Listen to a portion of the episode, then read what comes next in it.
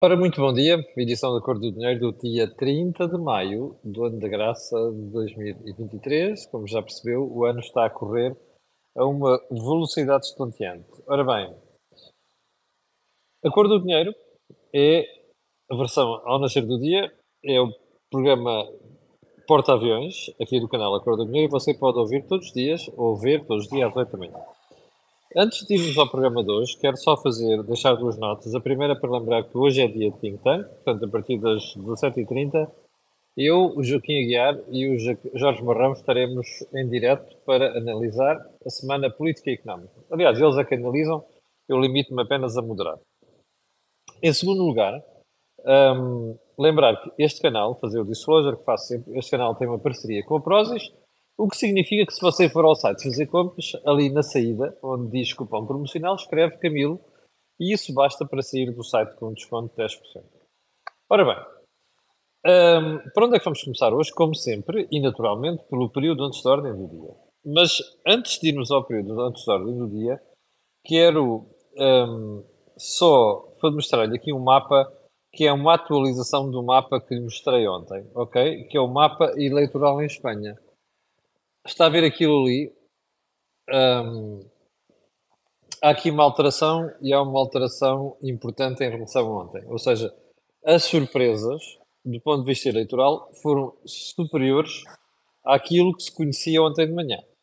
E já vamos comentar isso a propósito da decisão que o, o presidente do governo espanhol, uh, Pedro Sánchez, decidiu ontem. Mas queria deixar-lhe aqui o mapa para uh, não se esquecer do, do assunto. Mas antes disso, Vou só agradecer às agentes da Maia que ontem nos receberam de forma absolutamente fantástica um, no ISMAI a propósito do Corporate Talks. O Corporate Talks, como sabe, é uma das iniciativas aqui do canal Acordo do Dinheiro com vários parceiros, a Betocnet, um, uh, o Novo Banco,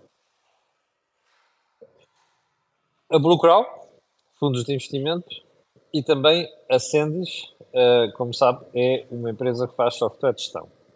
Ora bem, a ação de ontem, que era sobre, sobre novas oportunidades, novos negócios, nomeadamente negócios sustentáveis, teve uma adesão brutal. Quero agradecer ao desempenho da malta do ISMAI. Eu costumo dizer, quando a gente vai a uma faculdade, ao fim de 10 minutos percebe-se logo é, qual é a qualidade de ensino e qual é o drive que ela tem. E na Maia percebeu-se isso, tal como se percebeu no IPCA lá em cima, em Barcelos. Uh, quero, quero, queremos agradecer à Universidade, dar os parabéns pelo trabalho que fizeram, mas sobretudo dar os parabéns às pessoas que estiveram na sessão. Foi a sessão mais participada que nós já tivemos até hoje. Tivemos de estar duas horas e meia ali em streaming um, ehm, para conseguir ouvir as pessoas, responder às questões das pessoas e analisar questões importantes para aquilo que é a, a economia. Portanto, quero agradecer àquela malta. Bom, segundo ponto do período do dia, a Caixa Geral de Depósitos está a pôr fim a um difícil período em que teve que fazer uma recuperação difícil, complicadíssima. Precisamente quando esteve à beira da falência e quando, teve que ser, quando foi imposto um plano de recuperação muito duro por parte de Bruxelas. Uma, eu digo última porquê? Porque já tinha feito isto com uma emissão de obrigações anterior, mas volta a fazer agora. A Caixa Geral de Depósitos vai amortizar uma obrigação que tinha no mercado de 5, a, a juro de 5,75%. E nem era a pior. Houve outras no passado ainda mais caras. Só que isto custava aos cofres da Caixa por ano cerca de 30 milhões de euros. Portanto, palmas para a Caixa Geral de Depósitos. Segundo ponto, hum, Mariana Mortágua, ontem, em entrevista à CNN, ontem houve duas entrevistas importantes a canais diferentes em Portugal. A primeira, a RTP, de Luís Montenegro, vai ser o tema principal do programa de hoje. Uh, e a outra de Mariana Mortágua CNN de Portugal. Mariana Mortágua uh, foi questionada sobre uma série de coisas, não é? Algumas delas que são uma demagogia pura, outras são de uma falta de memória intencional de Mariana Mortágua, que não quer passar para os portugueses a mensagem de que eu andei a dormir com aquela gente, não é? Tendo que dormir aqui está entre aspas, que foi o namoro e a vida em comum, mancomunados, como costuma dizer, entre um, o Bloco de Esquerda, o Partido Socialista e o PCP durante os anos da geringonça. Um, e a uma certa altura, portanto, Mariana Mortágua quis passar por cima disso. Obviamente é capaz de passar por cima disso para os militantes do Bloco. Não passa para quem é atento e, portanto, convém sempre recordar isto, dizer que as queixas que vês lá têm muito a ver com a ineficácia com que o Bloco andou no governo não é? A, a dormir com o PS.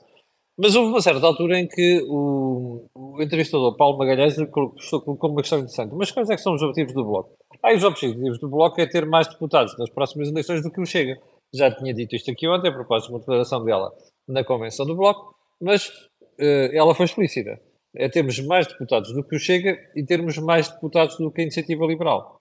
Bom, e quando o entrevistador lhe pergunta, então, mas então se não tiver, ou pior, se não ficar à frente, porque a ideia dela é ficar à frente de. E se não, se não ficar à frente? É a frase da semana. Se não ficar, não fico. Bom, você dirá, ei, resposta estúpida não, resposta inteligente. Não é? Porque isto inviabiliza que o entrevistador lhe vai colocar questões mais chatas a seguir, nomeadamente, não se demite não é? Inviabiliza não, dificulta. Portanto, ela diz, não fica, ponto, fica por ali. A conversa fica por ali. Eu achei esta resposta mais interessante que aquela que deu Luís Montenegro ontem e já vamos falar sobre isso. Ok? Bom, um, ponto seguinte. Um, a manchete do Diário de Notícias de hoje sobre os ganhos salariais versus inflação. Vou mostrar aqui. Aumentos não travam queda real de 1,4% nos salários. Aleluia, praise the Lord. No meio daquela propaganda brutal que anda a ser feita nas últimas semanas, nomeadamente pelo Sr. Primeiro-Ministro, um, pelo menos aparece aqui alguma coisa de decente do ponto de vista de análise. Deixa-me só fazer aqui uma operação que é para lhe mostrar uma coisa. Um,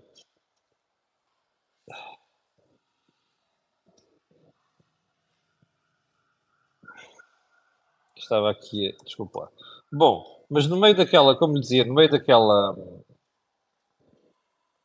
No meio daquela, uh, daquele manancial de informação uh, que foi passado nos últimos dias pelo Sr. Primeiro-Ministro sobre recuperação de salários, baixa de inflação, não sei das quantas, está aqui a resposta e ainda bem que aparece alguém a explicar com preto no branco o que é que vai acontecer com os rendimentos portugueses, ao contrário do que é a ser dito. Bem, uh, ponto seguinte da análise, deixe-me ir aqui. Desculpa lá, houve aqui um problema com o iPad. Uh, a manchete do JM.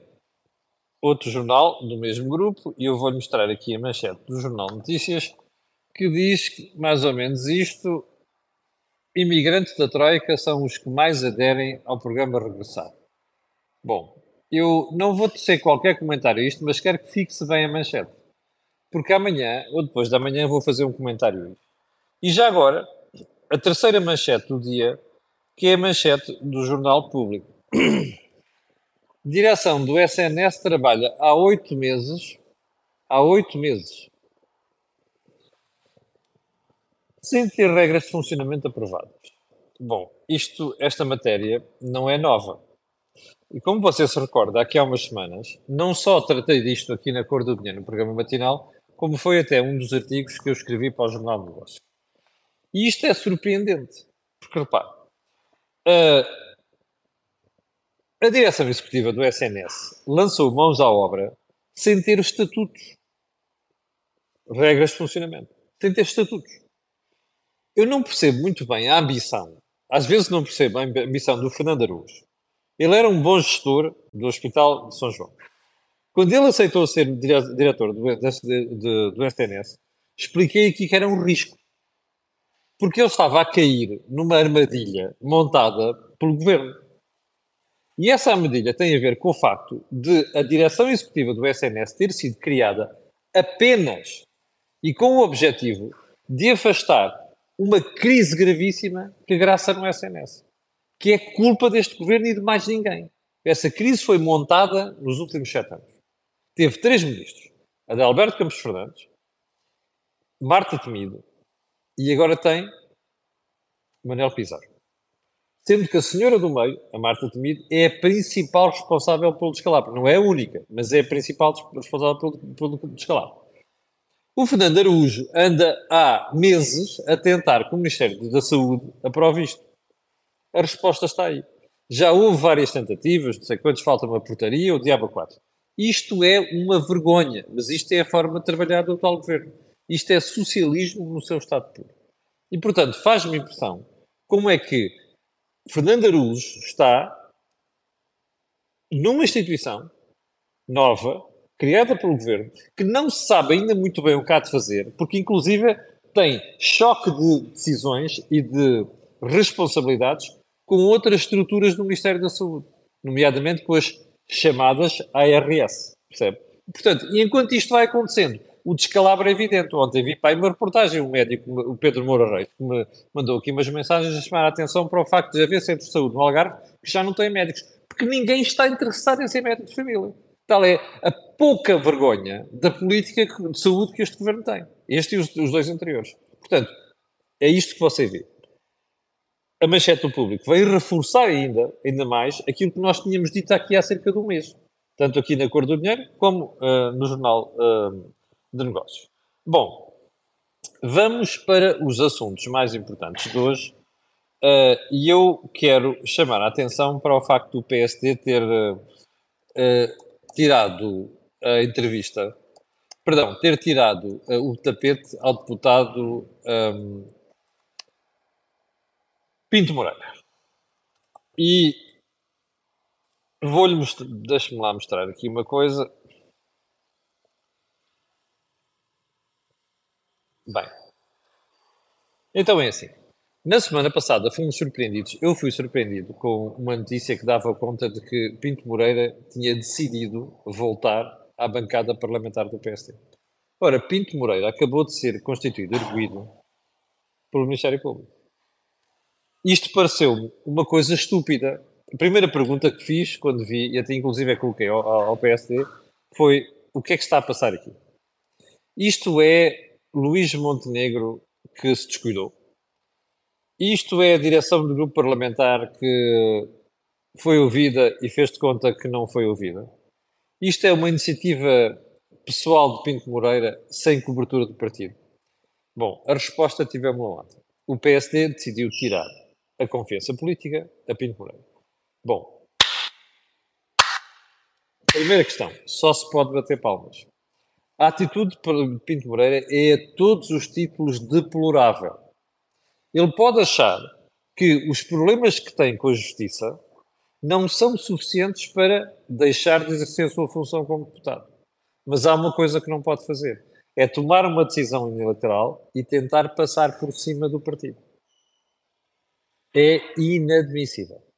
E, portanto, se há coisa que se pode dizer aqui é que o PSD acertou, acertou nisto. Mas, como se recorda, e foi grande tema de destaque na semana passada, nomeadamente na CNN de Portugal e na TVI, a re-revelação, não é revelação, é re-revelação, porque não, não havia nada de novo do processo Tutti Frutti. E toda a gente já percebeu em Portugal como é que as coisas se fazem. E toda a gente já percebeu porque é que aquele assunto voltou a estar na, na, na crista da onda da comunicação social é que o processo está exatamente igual. Mas há ali responsabilidades importantes. Ora, Luís Montenegro mandou averiguar o que é que se passou, não só com aquele processo, como o que se passou com as eleições. E parece que há uma coisa que o PSD vai fazer, que é deixar de sujeitar a possibilidade de votar nas eleições do partido apenas a quem tem as cotas pagas. Bom, isto é um passo. Acho que não é o único, mas é o passo. E havemos de voltar a isso mais tarde. O que é que é importante aqui? É perceber que das duas uma, o Luís Montenegro corta mesmo com estas coisas, não é? e com este modus operandi, que é típico, sobretudo, de dois grandes partidos, o PS e o PSD, ou então vai-se queimar. Porque isto faz parte da limpeza e de uma nova ética que nós temos que ter na política. E é assunto também a que haveremos de voltar mais tarde.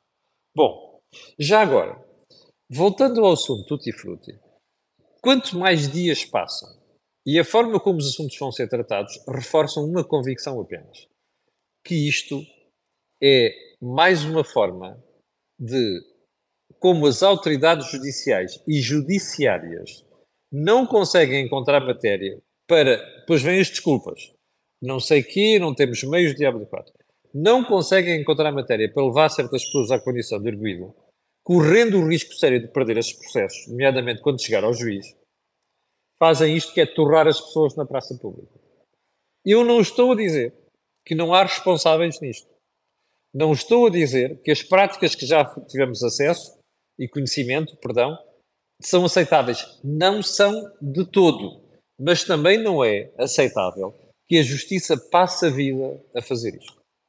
Se durante seis ou sete anos não encontraram matéria para estar a constituir alguém, alguém como arguído, têm de deixar cair os processos.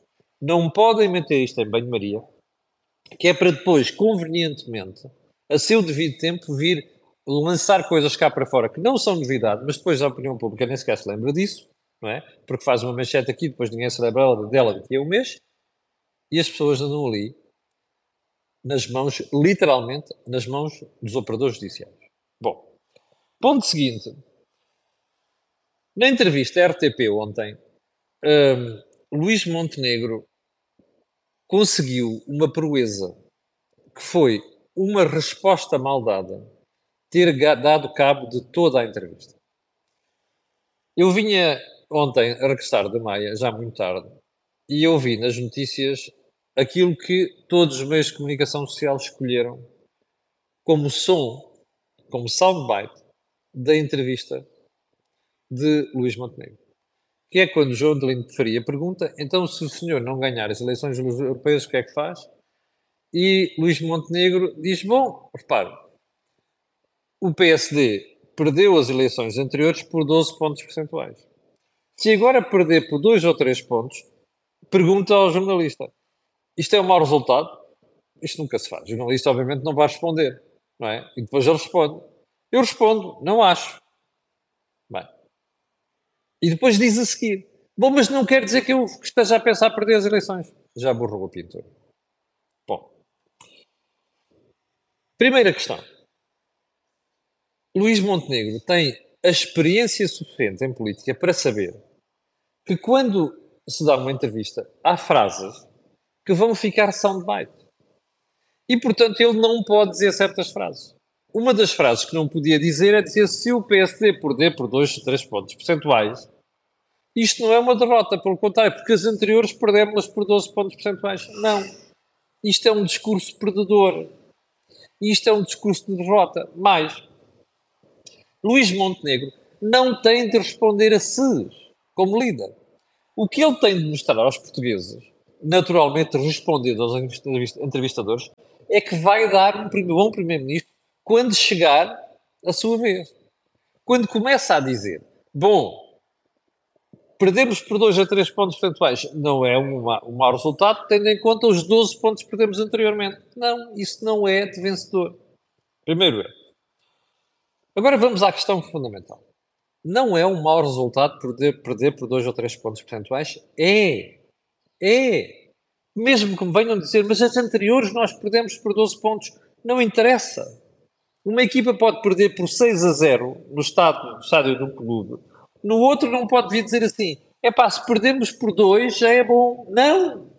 Imagina o treinador a dizer isto no balneário a uma equipa. Que é, pá, o pessoal, é pá, ali levámos 6.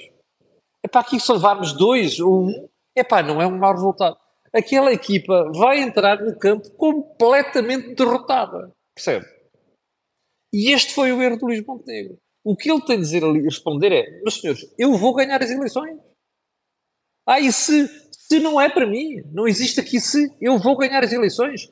Depois das eleições estarem, os resultados estarem apurados, a gente conversa. Não pode responder. É pá, se perdemos por dois ou três pontos, isto é uma vitória. Portanto, isto foi um erro gravíssimo não foi um lapsus linguae, foi um lapsus calami.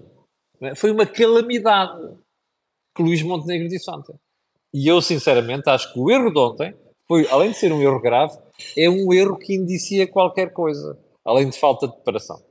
Bom, um candidato a primeiro-ministro não discute derrotas.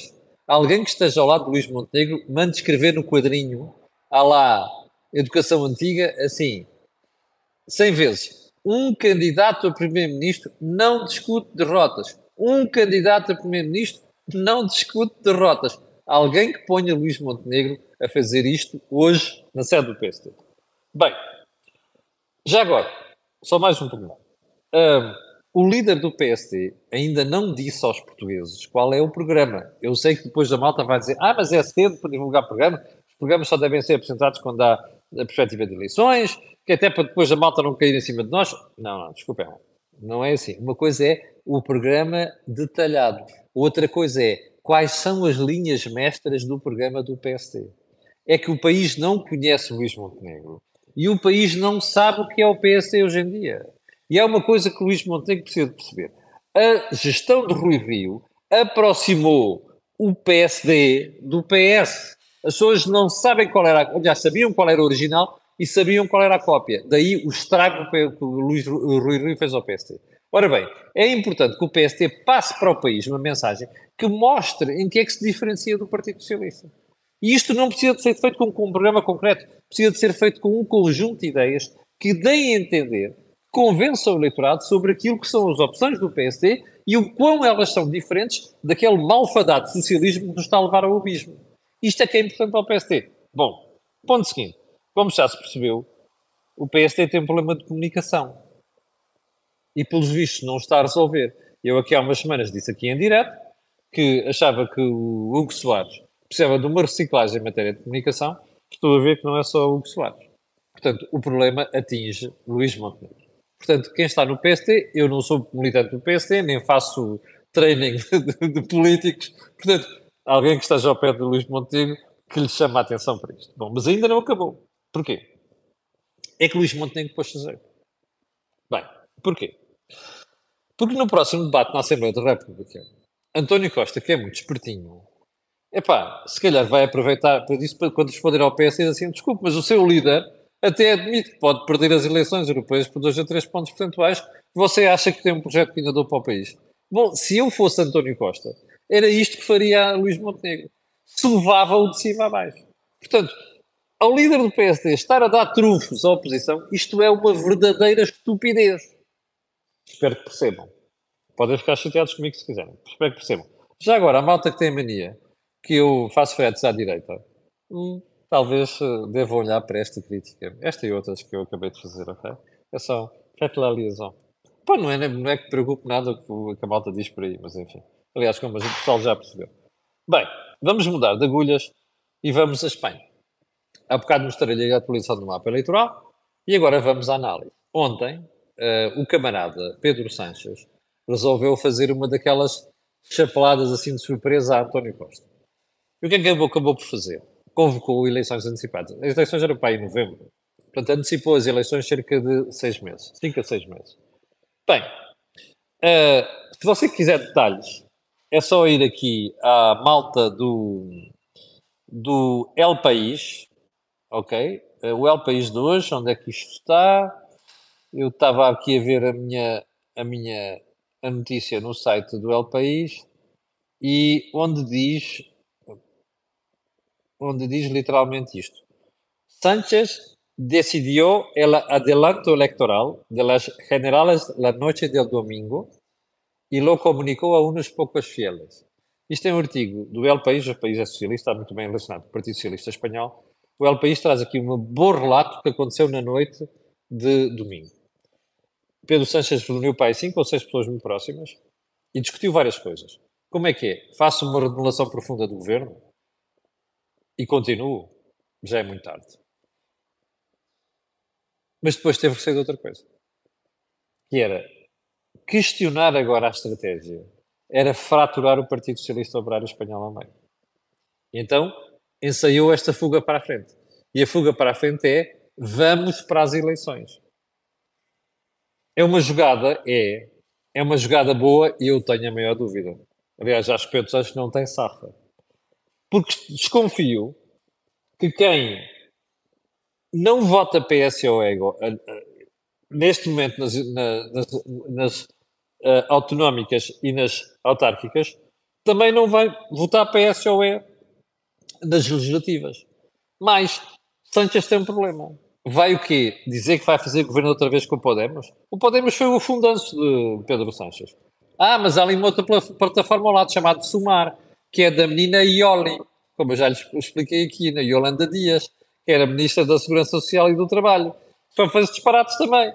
Mas pronto, apesar de tudo, ela é mais moderada do que é o Podemos. Com quem é que ele vai fazer coligações depois? Ou seja, Pedro Sanches arriscou, é capaz de não ter sido uma má solução, mas eu desconfio que ele não tem safa. Isto é uma fuga para a frente e ele vai levar uma tareia nas próximas eleições legislativas, mas cá estaremos para analisar. Bom, hum, só que Sanches fez uma coisa, revelou aqui uma grande coragem, que é assim, e eu não me acorrono, não é? Epá, estou aqui a ver estes gajos a ganhar terreno. Tenho eleições daqui a 5 meses ou 6. Portanto, vou antecipar esta brincadeira e apanho a malta de surpresa. Foi uma antecipação e revelou coragem. Deixa-me fazer uma pergunta. Uh, António Costa teria coragem de fazer o mesmo que fez Pedro Sanches? Aguardemos. O tempo vai responder isto. E pronto com esta, com esta matéria chegamos ao final do programa de hoje. Tinha mais aqui uma, mas vamos começar depois, ficamos completamente fora de tempo. Já estamos com quase com 25 minutos. Quero agradecer às 7 mil e quase 400 pessoas que estão em direto. Quero pedir a estas pessoas e outras que vão ver o que peço sempre. Olha, botão aqui subscrever, botão like e botão partilha nas redes sociais. Já percebeu porquê? Não percebeu? Aquilo que houve aqui não houve em mais sítio nenhum. Obrigado. Tenha um grande dia. E não se esqueça, 17h30, Think Tank. Com licença.